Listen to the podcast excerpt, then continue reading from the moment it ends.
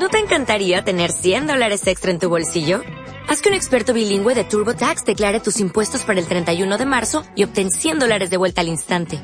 Porque no importa cuáles hayan sido tus logros del año pasado, TurboTax hace que cuenten.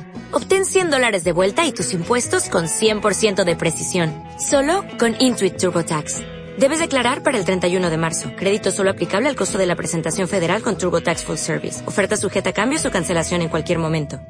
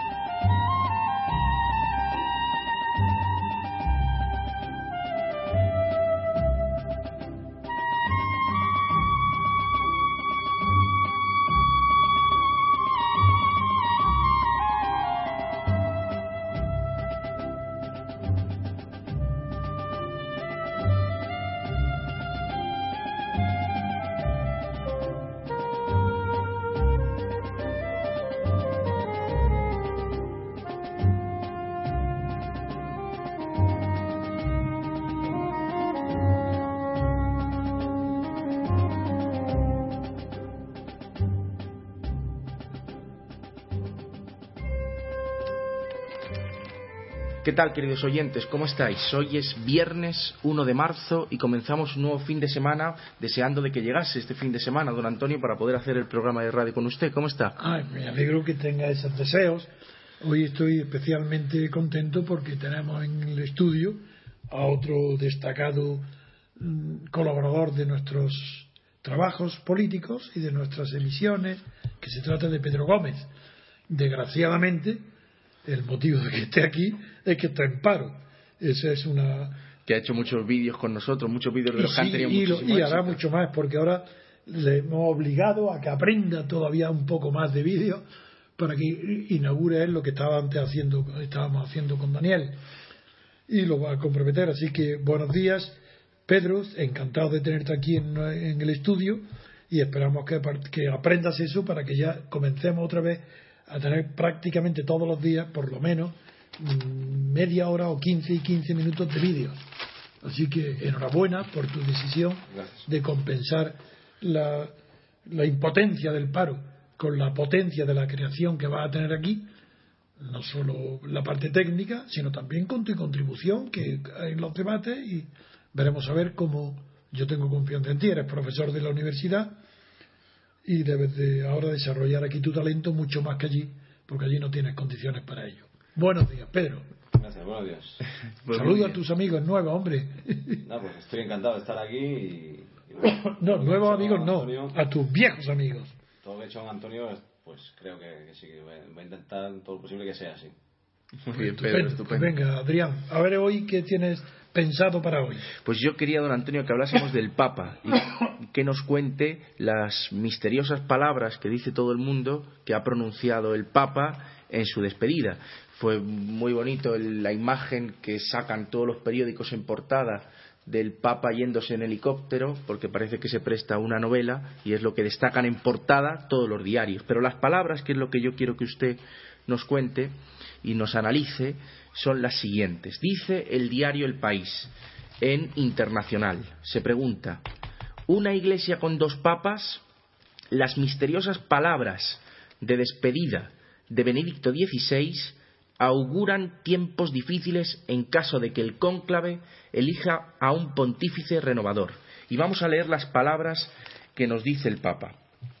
¿Qué ha dicho el Papa? Dice, de esta forma la Iglesia tendrá que convivir con dos papas, dice el diario El, 16, eh, el diario El País.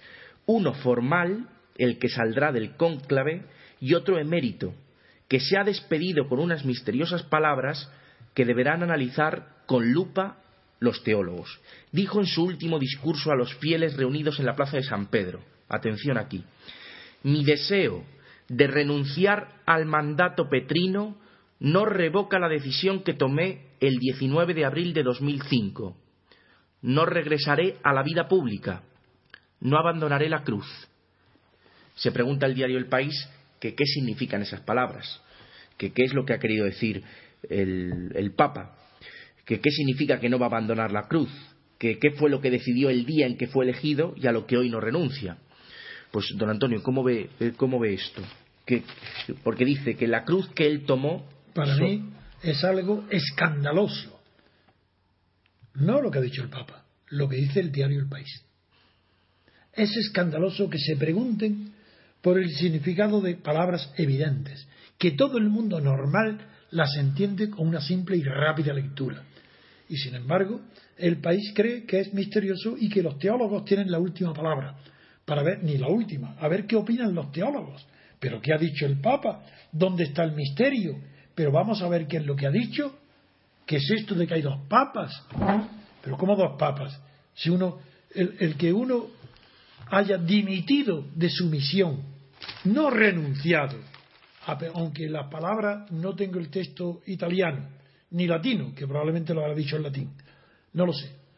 Lo que es seguro es que el Papa ha dimitido dimitido porque ya no tiene la misión que dimitir, que era enviar a otro sitio, de enviar, el verbo latino, mitere.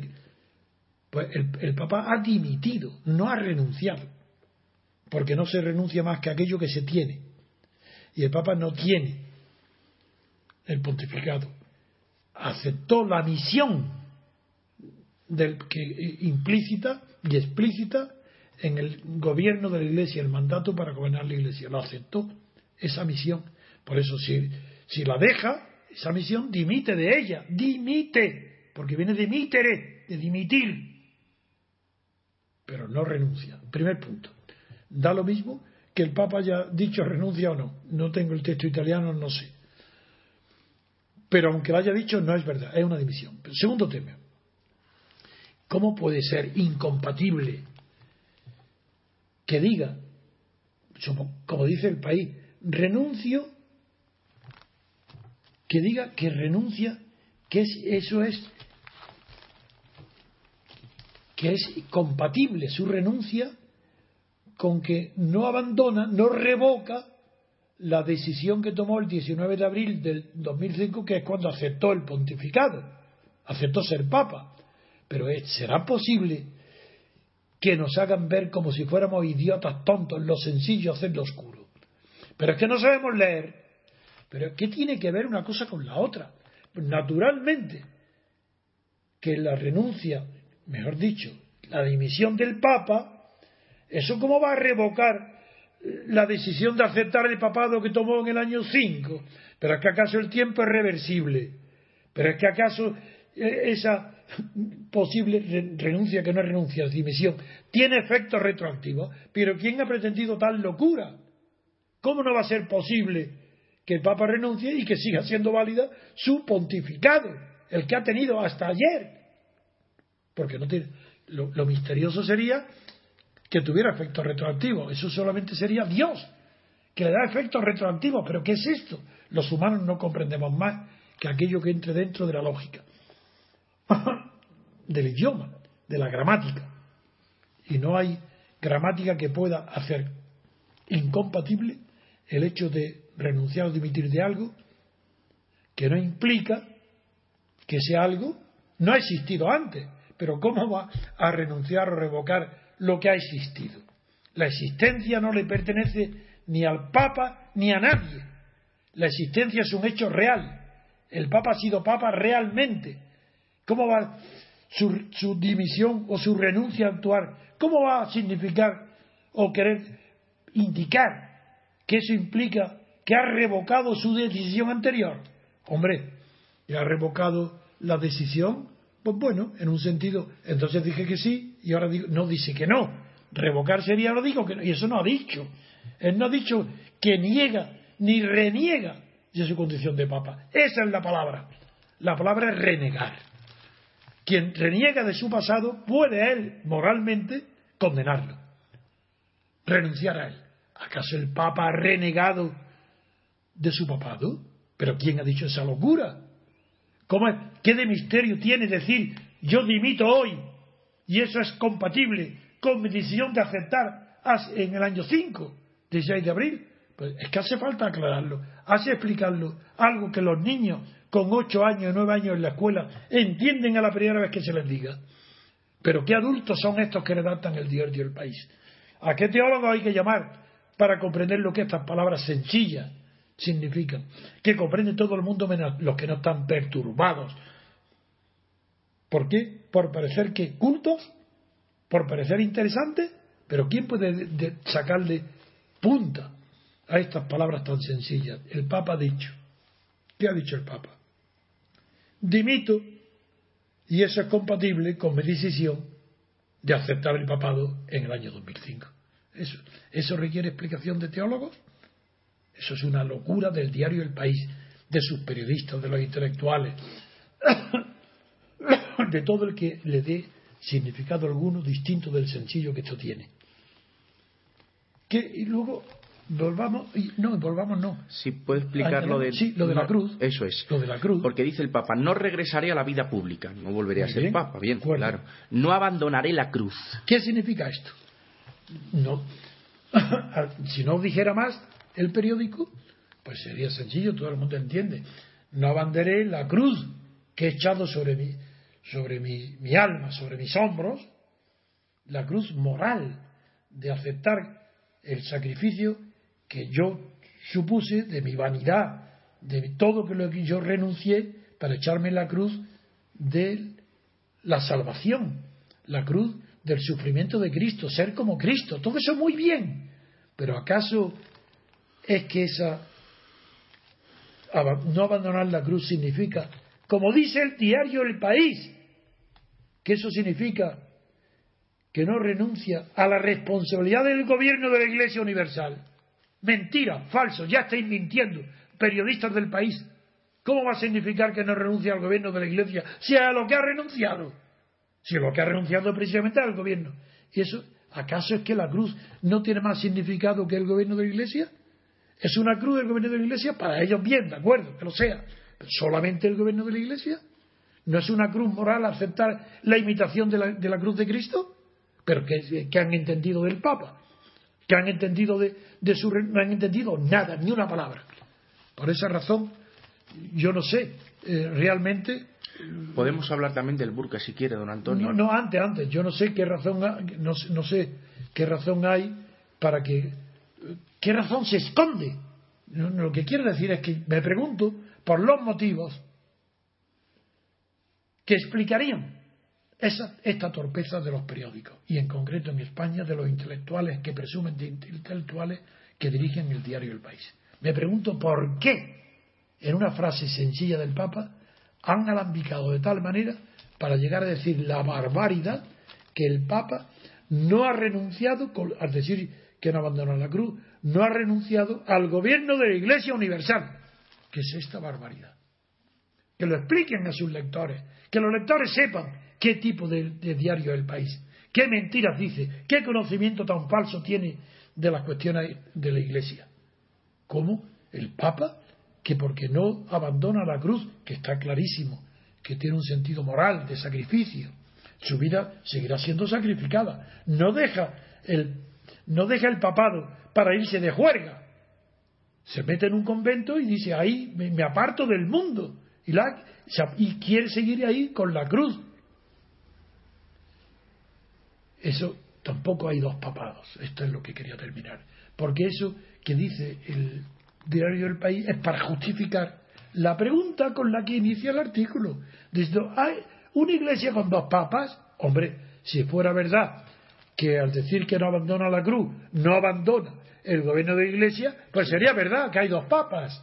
Entonces el diario del país es capaz de mentir para justificar un periódico o justificar un titular miente para justificar su titular. ¿Una iglesia con dos papas? No, señor. Lo que aquí es lo que aquí se ve es que, ni hay una iglesia con dos papas pero sí que hay un periódico El País sin cabeza. Pues melodía y pasamos a la siguiente noticia.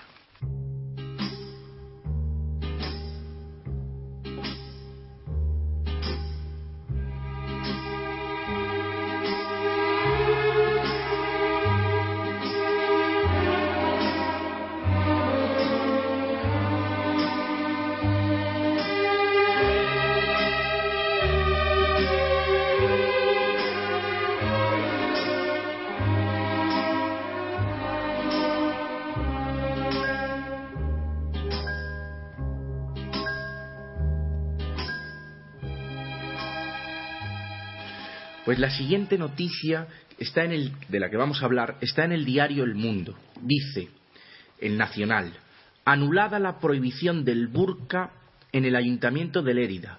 El Tribunal Supremo dice que la medida vulnera la libertad religiosa al no estar prevista en una ley. O sea, el Tribunal Supremo lo que ha declarado nulo es la prohibición de que las mujeres lleven velo integral en los espacios públicos en este Ayuntamiento de Lérida. Pues ¿Está usted de acuerdo con el Tribunal Supremo? ¿Cree que, eh, que, debe estar permitido, que no se puede prohibir el, el burka o sí? Estoy absolutamente de acuerdo en la primera parte. Porque si no hay una ley que lo prohíba, ¿en virtud de qué norma jurídica se va a prohibir a una mujer residente en España que se vista como le aconseja su religión, ella, su familia, su infancia, y la verdad es que no tenemos elementos de juicio ni el Tribunal Supremo ni nosotros para saber si esas chicas, esas mujeres, jóvenes sobre todo, que visten con el burka, que es más conocido el nombre poéticamente por el chador, que es un velo, son velos, que hay dos clases de burka, la que tapa la cara y la que tapa el cuerpo entero. En general se entiende por burka para despreciar a las mujeres que lo llevan, se entiende el burka completo, el que tapa el cuerpo entero, no solo la cara. Yo estoy de acuerdo con el Supremo en que sin una ley que lo prohíba es imposible. El problema no está ahí. El problema es, ¿sería justa una ley que lo prohibiera? Ese es el tema que no aborda el periódico. Porque el Supremo se ha salido por la tangente, por lo fácil, claro que sí, y es su deber. Porque el Supremo no puede ser legislador. Ni siquiera mm, llenando lo que se llaman lagunas del derecho. No puede rellenarlas. Eso es otra de las grandes, grandes equivocaciones de las costumbres y las opiniones de los abogados y de los periódicos sobre asuntos jurídicos desde la transición para acá. Porque bajo el régimen de Franco, los titulares de los periódicos sobre temas jurídicos eran más correctos que los actuales. Bajo Franco los juristas sabíamos, y los, el Supremo sabía, y los magistrados sabrían, y los jueces sabían, que la interpretación de las leyes solamente puede colmar algunas lagunas a las que puede aplicarse por extensión analógica una norma ya existente. Pero hoy pretender el Tribunal Supremo vuelve a la sana doctrina de la separación de poderes. No hay separación de poderes en España, pero lo que ha dicho el Supremo hoy sí, porque dice, sin una ley que lo prohíba no puede prohibirse el uso por las mujeres árabes del burka. Porque responde a sus tradiciones y no hay una ley que lo prohíba. Y eh, nosotros, si lo prohibiéramos, si sancionáramos la prohibición, si lo castigáramos, estaríamos asumiendo el papel del legislador. Eso es correcto. Eso es jurídico. Ahí hay una base seria de conocimiento del derecho, pero elude la cuestión. Esa no es la cuestión que la gente se pregunta. Lo que quiere saber es si es justo o injusto prohibir en España que las mujeres árabes utilicen el shador o el burka, su vestido árabe, el vestido que les enseña la tradición de la religión musulmana de Mahoma. Y eso, no, eso el Tribunal Supremo no lo contesta. No dice, sobre eso no se pronuncia. Y es, sin embargo, lo único que podemos decir ahora los juristas, incluso no los juristas, porque al no ser una cuestión jurídica, sino una cuestión de respeto a las religiones y respeto a los países extranjeros, pero también respeto a las costumbres del país donde viven árabes, pues todo eso son. Eh, si vas a Roma, viste como los romanos. Claro que hay un dicho romano. Si vas a Roma, vive como los romanos. Pero también ese dicho tiene una contradicción, que se preguntaban, como los romanos tienen la costumbre de mentir, ya hay el célebre dicho, si vas a Roma, yo no, yo no, yo no puedo ir a Roma porque no sé mentir. Eso es un dicho celebérrimo en los aforismos y pensamientos filosóficos referentes a Roma. Pero, ¿qué pasa con el, el- este, este dicho, estos aforismos son aplicables directamente a la cuestión del burka? Primero, hay que empezar por el respeto a las tradiciones. Si hay en España una comunidad musulmana, no, son, no es igual que si hay en España varios o pocos musulmanes. Si hay una comunidad musulmana, quiere decir que esa comunidad está integrada por eh, árabes o marroquíes o procedentes de otros países musulmanes, está integrada por creyentes en la religión musulmana. Para esos creyentes es ofensivo ver a una mujer de su comunidad que esté vestida sin el chador o sin el burka. Primer punto, que hay que considerar para ver si una ley en España sería justa prohibiendo el uso del burka. Lo primero que hay que ver es qué clase, qué tipicidad social hay en España para juzgar como lícito o ilícito el uso, el taparse con velos mm, musulmanes procedentes de la religión musulmana, taparse la cara o el cuerpo entero las mujeres. No hay. Porque no es lo mismo, por ejemplo, en Francia, la cantidad de musulmanes es- son varios millones. O hay un millón. Entonces, no es lo mismo que en España. En España hay mucho menos. Hay también bastante, pero ya hay una comunidad. Entonces, eh, para dictar, saber si una ley es justa o injusta, una ley que regule o prohíba, por ejemplo, que prohíba el uso del chador o del burka, hay que tener en cuenta la importancia de la comunidad musulmana que vive en España, porque a ella también le afectan las leyes españolas. Entonces, una ley, para que sea justa, tenía que ser justa no solo con arreglo a la conciencia española, sino justa con arreglo a la conciencia musulmana.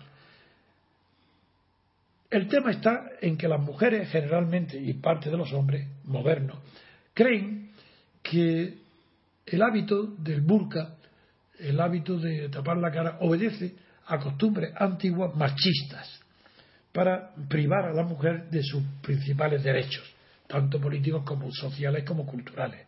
Y es verdad que coincide que la mujer, la condición de la mujer en los países musulmanes es in- indiscutiblemente, desde el punto de vista social y cultural, no hablo del político, desde el social y cultural es indiscutiblemente más baja que la condición de la mujer en Europa. Y tampoco puede ser una casualidad que las mujeres tengan esas costumbres eh, que las rebajan ante los hombres y ante ellas mismas. No puede ser casualidad que eso se dé en los países árabes donde la condición de la mujer es más para acceder a puestos de mando, de responsabilidad, eh, pues no, no es casualidad que haya una relación, no de causa-efecto, como dicen los pedantes, porque eso ignoran incluso que esta, la relación de causa-efecto es un producto de la experiencia, no de la física en las cuestiones morales. Ya incluso para la física, David Hume, en el ejemplo de la bola de billar, decía que no es producto de causa-efecto, sino de un conocimiento que tenemos de la experiencia, de que de cuando las bolas chocan unas con otras en determinada dirección, toman determinada trayectoria. No digamos en las cuestiones morales. Por eso, abstenerse completamente de las cuestiones de causa-efecto para juzgar el atraso o el avance de los pueblos. El- los pueblos árabes, respecto a la mujer, están más atrasados que en los pueblos europeos respecto a la mujer. Porque si ponemos como tope, como ideal de avance de la mujer, que tengan los mismos puestos que el hombre. Pero si se tiene que la mujer tiene que tener mejores condiciones que el hombre para el cuidado de la familia y de sus hijos, si la mujer es la que conservadora de las tradiciones y eh, aunque sea un obstáculo para lo que se llama mundo moderno, puede ser que sea una enorme ventaja para la salvaguarda de las virtudes. Y en un mundo corrompido como el actual europeo, en un mundo profano como el actual europeo, sí. Profano no quiere decir que no, tenga, que, no que no tenga fe religiosa, no, que no cree en nada, que no cree el actual mundo en ninguno de los valores humanos, normales, éticos, no cree. Pues entonces también es casualidad que eso se produzca en un mundo donde la mujer se ha liberado al mismo nivel que el hombre, o que tiende al menos. Todo esto hay que tenerlo en cuenta, porque no es sencillo decir yo soy progresista y como soy progresista estoy en contra de que las mujeres musulmanas tengan eh, el, el chador o se tapen la cara con los velos. Otro, yo como soy conservador, pues estoy... No, eso no se puede decir, eso es falso. Es una falta de conocimiento de los datos que entran en juego en esta compleja ecuación. Lo que hay que saber exactamente es el origen. Del mismo modo que, eh, por ejemplo, las operaciones de ablación del clítoris son una blasfemia contra la naturaleza, y ahí evidentemente hay que prohibirlo como delito y se produzca donde se produzca. Y no hay tradiciones humanas que lo puedan justificar, ni costumbres centrales que lo justifiquen. Sin embargo, el uso del burka o del chador es otra cosa. Eso no tiene nada que ver con, con la esclavitud de la mujer. Eso es simplemente un respeto, exagerado si queréis, pero eso para nosotros, desde nuestro punto de vista. Pero desde el punto de vista de los musulmanes de la religión, la mujer es algo sagrado, que la quieren respetar porque, porque es como el centro de la familia donde se renuevan los lazos de parentesco y de amistad con la mujer. Es más, en el origen de la civilización, si mm, Carlos Marx y Engels se confundieron y no supieron interpretar, porque lo equivocó el antropólogo alemán Baschofen, creyendo en el matriarcado, pues el matriarcado no ha existido nunca. Pero en cambio sí ha existido la organización de las sociedades por línea materna. Y en esa organización de las sociedades por línea materna tiene una importancia capital la mujer y los hermanos, la, hembra y los hermanos de la hembra. De tal manera que el responsable en los pueblos primitivos es de los hijos, de esa madre, de, sus hijos, no es el padre, porque la costumbre es tan antigua que no se sabía quién era el padre. La costumbre más antigua es que el responsable varonil, varón principal de los hijos, es el tío materno, el hermano mayor de la madre. Eso tiene unos significados profundísimos para lo que estamos examinando. Porque no se puede, no se puede despreciar simplemente o reducir a términos tan sencillos como todo lo que favorezca a la mujer y perjudica al hombre es bueno, es progresista. Pero eso es absurdo. Pero eso, ahí no están en juego valores políticos ni morales. Es una frase idiota. En cambio, lo que yo estoy proponiendo es lo justo. Hay que conocer, uno, la importancia de la comunidad árabe en España. Dos, la voluntariedad del uso del burka o del shadow hoy, o si todavía sigue siendo una obligación impuesta por los padres. Pero no nos asustemos tampoco de que la familia y los padres, las personas mayores impongan a los niños o a las niñas el vestimento adecuado, porque nosotros no nos escandalizamos, porque a los niños de 5, 6, 7, 8, 9, 10 años, la familia les obligue a entrar en una religión y hacer ceremonias religiosas como la comunión, la confesión, que a otros, perdón, la confirmación, he querido decir. Pues a otras personas les parecería extraño porque son liturgias o cosas raras. Las familias se lo imponen a los hijos. ¿Por qué no, los musulmanes no van a imponer a sus hijos la costumbre, a las mujeres hijas, de utilizar el burka o el shadow? Pero claro, si es para limitar sus derechos, si es para limitar su inteligencia, su cultura, ahí digo lo mismo que con la ablación del clítoris. Si hay una obligación natural es el desarrollo de las facultades y condiciones humanas. El cerebro es lo primero que sufre de cualquier prohibición social o política. La mujer árabe tiene el mismo derecho que el hombre árabe y que el hombre occidental a desarrollar su cerebro. Es decir, a la inteligencia, al desarrollo de su inteligencia, a adquirir conocimiento, acudir a facultades. Que eso lo haga con un traje o con otro es indiferente. Lo que es absurdo sería, uno, por ejemplo, que las mujeres árabes tuvieran que declarar como testigos ante un juzgado eh, español con el velo o la cara tapada. Es decir, tiene que el testigo, el juez tiene que ver sus expresiones. Eso sería absurdo, ¿verdad? Bueno, pues eso es naturalmente que el uso del chador tiene limitaciones impuestas por la naturaleza del país donde viven, con independencia de la importancia que tenga la comunidad musulmana en ese país. Uno, por ejemplo, sería este. Otro.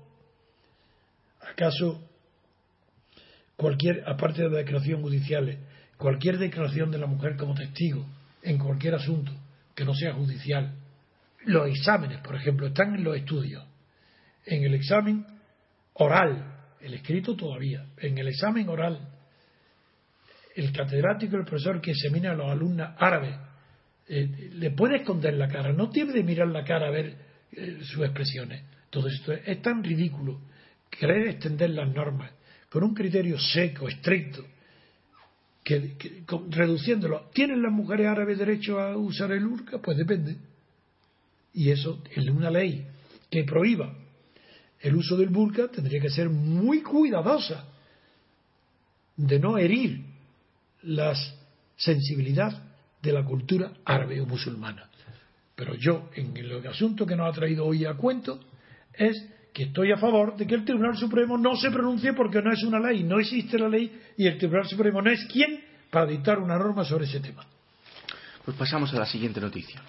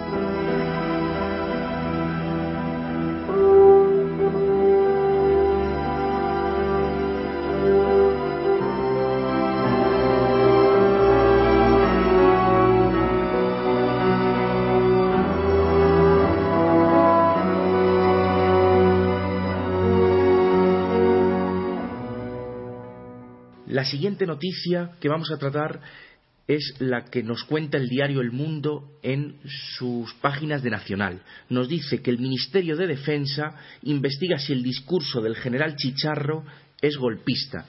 El Ministerio abre un expediente de carácter disciplinario, nos cuenta el diario El País. Las palabras del general han ofendido mucho a los partidos políticos, han ofendido mucho eh, al Partido Socialista en especial. Dice el diario El País que lo que ha dicho el general ha sido lo siguiente, que estaría justificada una intervención militar para frenar la secesión de Cataluña si los responsables de la defensa de la Constitución no se comportan como su función requiere.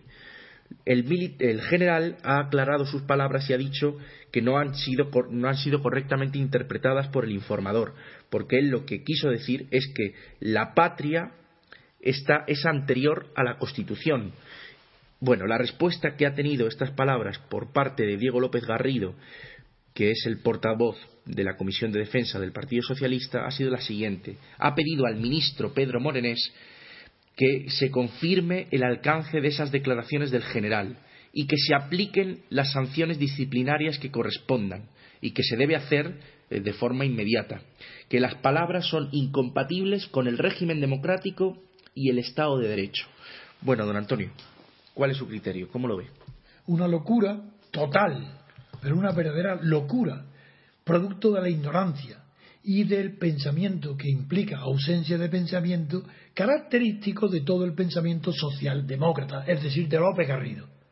Aquí lo que está en ridículo es López Garrido, no el general. ¿Qué ha dicho el general? ¿Qué ha dicho el general? De verdad, vamos a repetirlo. lo que dice el diario El País que ha dicho el general es que sugirió que estaría justificada una intervención militar para frenar la secesión de Cataluña, eso no está entre comillas, es decir, es la interpretación que da el país de las palabras del general, y sí pone entre comillas, si los responsables de la defensa de la Constitución no se comportan como su función requiere. ¿Estaría justificado que una intervención militar? En Cataluña. Bueno, como hay la Constitución está previsto que el, el ejército garantiza, pues no hay no es golpista en primer lugar. Segundo, está diciendo está acudiendo a la Constitución, salvaguardando la Constitución, pero sobre todo lo que tiene unas maravillosas palabras científicas y verdaderas este general que no tiene un solo jurista en España hoy. Y es que dice que la patria es anterior a la Constitución. ¿Acaso es mentira? ¿Es esas palabras las que han indignado a López Garrido, a este abogado del Estado? ¿Abogado de qué Estado? ¿Del Estado neofranquista? ¿Abogado del Estado socialista? ¿Abogado de qué Estado? Ah, abogado del Estado de partidos, amigos. Esto no es un abogado del Estado cualquiera, ¿eh? Esto no es abogado del Estado, sea el que sea. No, no, no, no. Este es un abogado del Estado de partidos. Es decir, ¿de qué? De la partidocracia. Que cree que España empieza a vivir con la Constitución. Y que antes de la Constitución no hay nada. Que ni siquiera hay Cataluña ni nada. Que ni hay república ni monarquía. Que empezamos la vida con la Constitución de la socialdemocracia. Bien, pues todo esto es falso, absolutamente falso. Y lo peor de esto es que el general Chicharro está solo en el pensamiento. No solo en el sentimiento. En el sentimiento habrá muchísimas personas, millones, que piensan como él. En el pero en el pensamiento está solo. Porque él tuvo la desgracia que cometimos algunos. Yo no sabía que había un general que estuviera como yo, que soy capaz de decir delante de la televisión de todos los españoles, de las radios, en una, en una universidad, en una conferencia, en cualquier tipo de reunión donde se rebatan las opiniones que yo expreso, diciendo que la Constitución española, desde la A a la Z, es mentira. No que sea buena, mala, democrática, antidemocrática, no, no, no, es falsa. La Constitución española no dice la verdad sobre nada. El, el España no empieza con la Constitución y el Estado español empieza con la Constitución. Entonces, no sabía que había un general chicharro que tiene la desdicha, la desgracia de tener más sentido común que respeto o reverencia a la socialdemocracia que nos da una constitución haciendo cre- haciéndonos creer, primero, que nos la hemos dado nosotros cuando la impusieron a la fuerza. Segundo, que esa constitución de la que surge Cataluña, la autonomía, el derecho del ejército, todo. Este hombre tiene la desgracia de darse cuenta que él dice la verdad aunque todos los demás estén equivocados.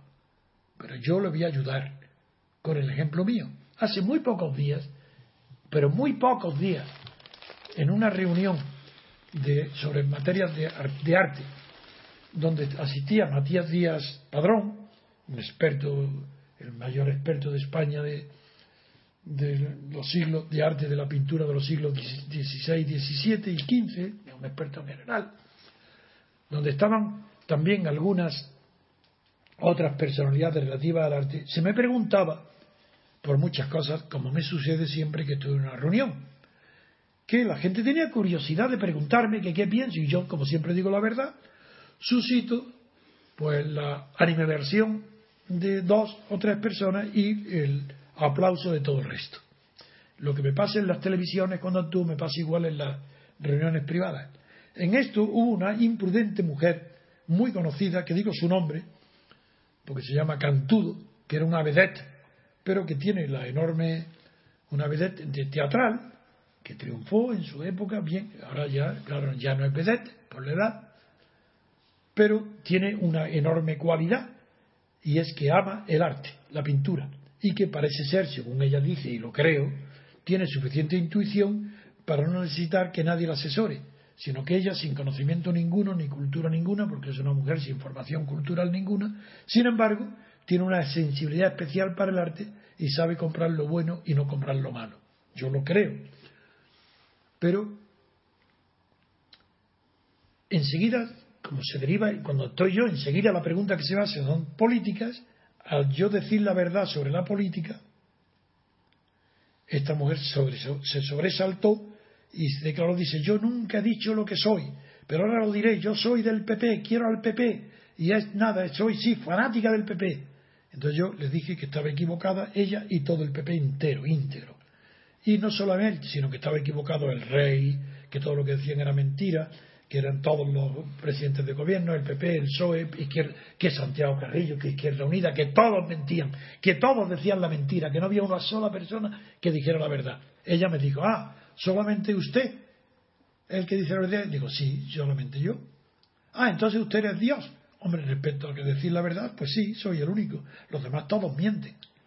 Ah, y digo, pero no sé, como se quedaron, quiso ponerme en ridículo, le respondí de la siguiente manera. Mire usted, no solamente es que yo soy el único que dice la verdad, sino que le voy a poner un ejemplo que usted no me va a poder contradecir y lo va a aceptar. El ejemplo que puse es el siguiente. Suponga que hay un que a la muerte de Franco, el rey, designado por Franco, Suárez, ministro de la Falange con Franco, el ejército, Gutiérrez Mellado de Franco, todo, fletan un tren enorme, enorme, y meten dentro, en el tren, a la fuerza, porque no había otra posibilidad, dijeron o el franquismo o este tren. Y todo se llama Constitución ese tren, y ahí metieron a todos los españoles sin preguntarles sus opiniones, ni periodo de libertad constituyente, nada. En secreto elaboran una constitución y lo meten en el tren. Y el tren, claro que tiene paradas, tiene paisajes, y en todos los paisajes, como, una, como esas películas famosas donde la gente iba a, viajar metiéndose en una caseta de feria y le pasaban los paisajes de las ciudades por las que viajaban. Pues aquí igual, en el tren aparecen todo lo que el tren ha preparado, estaciones falsas, direcciones falsas, diciendo que el tren va a Europa, va nada menos que a integrarse en Europa y que va en concreto a Roma, porque era la sede, digo, la sede entonces iba a Roma, a Europa. Bien, y todo el mundo, como está viendo los paisajes que corresponden a Roma, los paisajes que corresponden a Europa, las estaciones del tiempo que corresponden a las estaciones que pues está convencida que en ese tren van todos a Europa.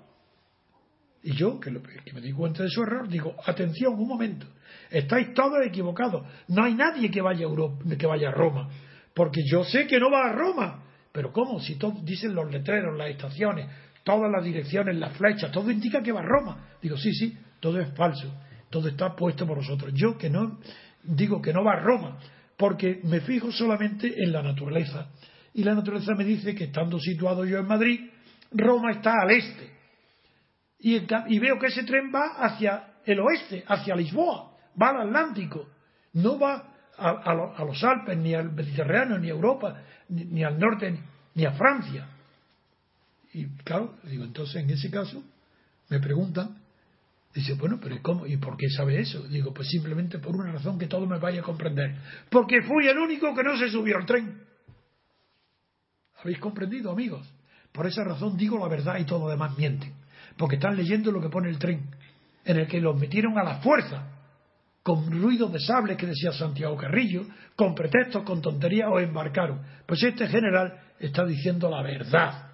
La patria es anterior a esta constitución y a todas las constituciones. La patria es anterior a la monarquía, a la república, porque es la historia de España. Y la patria es anterior a las autodeterminaciones de Cataluña y el derecho de vivir de Cataluña. La patria es anterior, por tanto, a la Constitución y la patria exige unos sentimientos, unos deberes y unos comentarios que la Constitución no cumple. ¿Y este militar qué ha hecho? Diciendo, hombre, primero, los responsables de la. está aludiendo a la Constitución, que se cumpla la Constitución.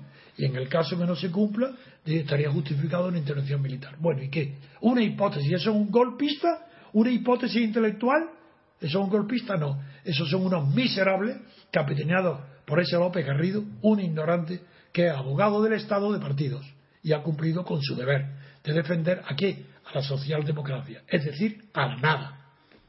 Pues yo creo, don Antonio, que con esta intervención podemos acabar el programa de hoy y despedirnos de los oyentes hasta el próximo día. Vamos a grabar más programas eh, hoy, pero de momento con este los oyentes pueden empezar a abrir boca, si le parece bien. Me parece estupendamente. Muy bien, pues hasta pronto, queridos oyentes.